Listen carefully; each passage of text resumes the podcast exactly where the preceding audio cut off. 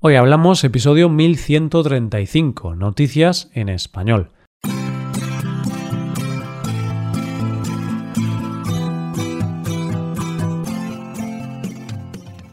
Bienvenido a Hoy Hablamos, el podcast para aprender español cada día.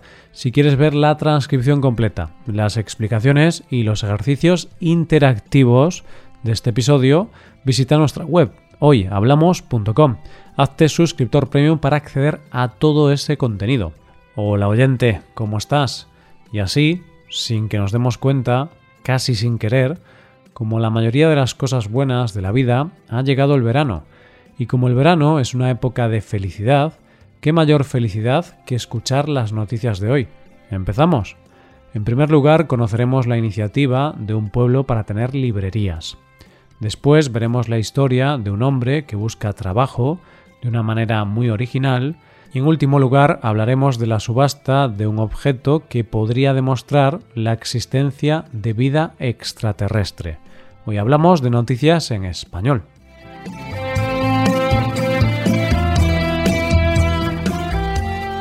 Si yo te pregunto, oyente, qué negocio sería el más lógico abrir en un pueblo costero español, Seguramente tú, y sin ningún género de dudas, me dirías un bar. Y no te faltaría razón, oyente, yo diría lo mismo, porque España es el país con más bares y restaurantes por persona del mundo. Y como esto sería lo normal, de ahí la primera noticia de hoy, porque un pueblo costero español está buscando gente que abra un negocio, pero no es un bar ni un restaurante. Vamos a empezar por situarnos, ya que el pueblo del que vamos a hablar se llama Calongi y San Antoni, y se encuentra en la costa de Cataluña. Es un pueblo que normalmente tiene 10.000 habitantes, pero cuando llega el verano la población se incrementa mucho, tanto es así que puede llegar a los 100.000, siendo gran parte de su población extranjera en verano. Como todos sabemos, el verano es una época en que se lee más, pero lamentablemente el pueblo de Calonge no tiene ninguna librería. Y la verdad es que es bastante raro, porque, como dicen desde el ayuntamiento, durante el verano Calonge cuenta con un público lector potencial de un millón de personas en un radio de 30 minutos en coche, y con 200.000 lectores extranjeros, que leen en sus lenguas originales. Y es que a partir de estos datos es de donde surge la noticia, porque este pueblo está dispuesto no solo a tener una librería, sino a convertirse en el primer pueblo librero de Cataluña y el segundo de España. Es decir, que haya más librerías que bares por habitante, por ejemplo. y es por eso que ha lanzado una oferta. Buscan a siete libreros que abran librerías en el pueblo a cambio de 10.000 euros, entre otros beneficios. Y es que según recoge el proyecto, Calonge, Pueblo de Libros, se darán diferentes subvenciones, beneficios fiscales, así como locales a los que puedan acceder con un alquiler asequible. Y lo cierto es que la iniciativa no va nada mal, porque desde que lanzaron la oferta han recibido más de 200 solicitudes. Este proyecto viene en un momento bastante propicio, porque según datos oficiales, la pandemia ha traído muy pocas cosas buenas, pero una de ellas es que durante el confinamiento se incrementó el número de lectores de nuestro país. Así que, teniendo en cuenta estos datos y que hay mucha gente que busca nuevas oportunidades en estos momentos a nivel laboral, parece que es el momento más idóneo para esta iniciativa. Y es que, como dice el concejal de Cultura, hay un anhelo colectivo de nuevos proyectos cargados de esperanza, de futuro, que miren atrás y adelante al mismo tiempo para neutralizar tanto sentimiento de derrota. Una librería sola es más difícil que sobreviva que siete juntas, por el efecto de llamada colectiva. Y lo cierto es que es una gran iniciativa porque todo lo que sea favorecer que la gente lea siempre es una buena noticia y algo que celebrar. Y es que, como dice un verso de Joan Margarit, la libertad es una librería. Vamos con la segunda noticia. Una de las cosas más difíciles que se pueden hacer, desde mi punto de vista, es conseguir el equilibrio entre hacer algo original y divertido mezclado con una reivindicación seria o que tenga un trasfondo serio. Soy consciente de que puede sonar un poco raro esto, pero Te lo voy a explicar con nuestra segunda noticia de hoy.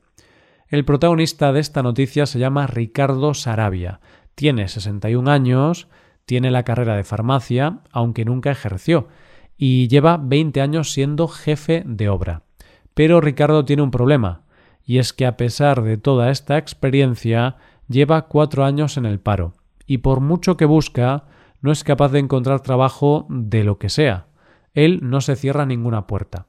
Así que Ricardo se puso a pensar y se hizo la siguiente pregunta. ¿Qué le falta a mi currículum? Como ya sabes, oyente, lo hemos hablado en más de una ocasión. España tiene un problema que se llama titulitis. es decir, que nos gusta que los currículums de la gente estén llenos de títulos. Y así es mejor valorada una persona con una carrera. Y Ricardo pensó que le faltaba un título, pero no un título cualquiera, porque ya tenía un título universitario así que pensó que le faltaba otra clase de título. ¿Qué título? Bueno, mejor te lo explica Ricardo con sus propias palabras. A ver, ya tenía la licenciatura, así que pensé que igual el que me faltaba era el nobiliario.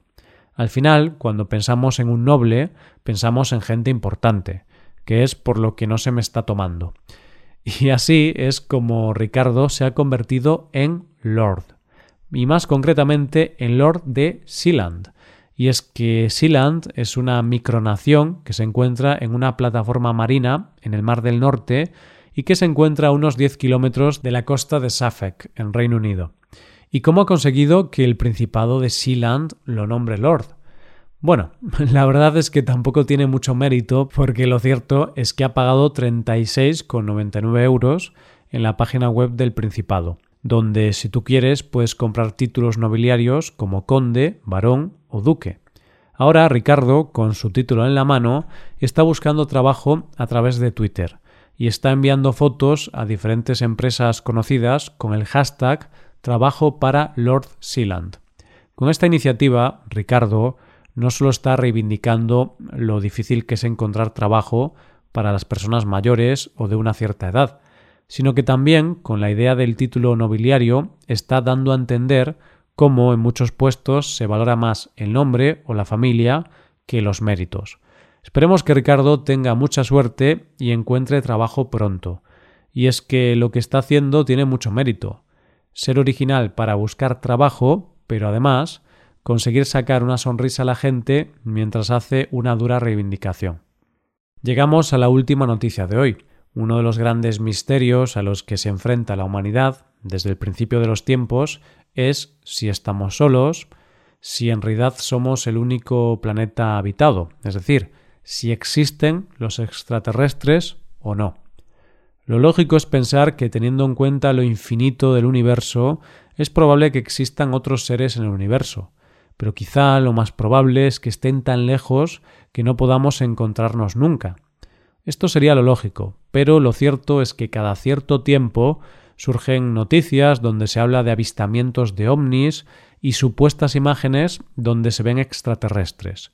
Pues bien, en nuestra última noticia de hoy vamos a hablar de algo que es noticia hoy día, pero que en realidad sucedió en el año 1947. No, no estoy contándote el argumento de Regreso al futuro, sino que quiero hablarte de una subasta de un objeto de aquel suceso de 1947. Pero empecemos por el principio. Roswell, Nuevo México, 1947. Un objeto volante no identificado se estrella contra la granja de Mac Brazel.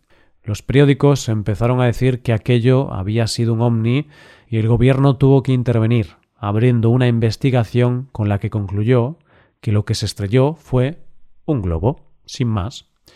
Pero en torno a los años 60 y 70 las teorías conspiratorias en relación a los extraterrestres y los ovnis se acordaron de este hecho y lo sacaron a la luz. Y se empezó a decir que no solo se había estrellado un ovni, sino que dentro iban varios extraterrestres y que las autoridades capturaron a uno de estos seres. Incluso decían que se le realizó una autopsia y se guardó en el más absoluto de los secretos. Pero según esta teoría, aquella autopsia se grabó en vídeo. Y ahora un supuesto fotograma de aquella película ha salido a la luz y se subasta en Internet por más de un millón de dólares. Y eso sí, por si estás interesado, solo se puede comprar con criptomonedas. Y antes de que me hagas la pregunta, ya te lo contesto yo. El actual dueño no es el gobierno de los Estados Unidos, sino un magnate británico de la música llamado Ray Santilli. Según Ray, él le compró la cinta completa, que dura unos 17 minutos, a un militar retirado en el año 1995, y según él está autentificada por la mismísima CIA. Y digo según él, porque parece ser que el fotograma es falso. ¡Qué sorpresa! Y es que el experto en ovnis, Philip Mantle, con el que contactó Ray, dijo lo siguiente. Fui el primer investigador de ovnis contactado por Ray Santilli allá por 1993. Desde ese primer día seguí con la investigación y finalmente, después de muchos años de intentarlo, demostré, más allá de toda duda razonable, que la película es 100% falsa. No hay documentos de la CIA que confirmen que la película sea auténtica. Y ahora te hago una pregunta, oyente. Con estos datos en la mano, ¿crees que se va a vender el fotograma por un millón de euros? Y esto es todo por hoy. Con esto llegamos al final del episodio. Te recuerdo que en nuestra web puedes hacerte suscriptor premium para poder acceder a la transcripción y a una hoja de trabajo con cada episodio del podcast. Todo esto lo tienes en hoyhablamos.com. Esto es todo, mañana volvemos con dos nuevos episodios. Lo dicho, nos vemos en los episodios de mañana. Pasa un buen día, hasta mañana.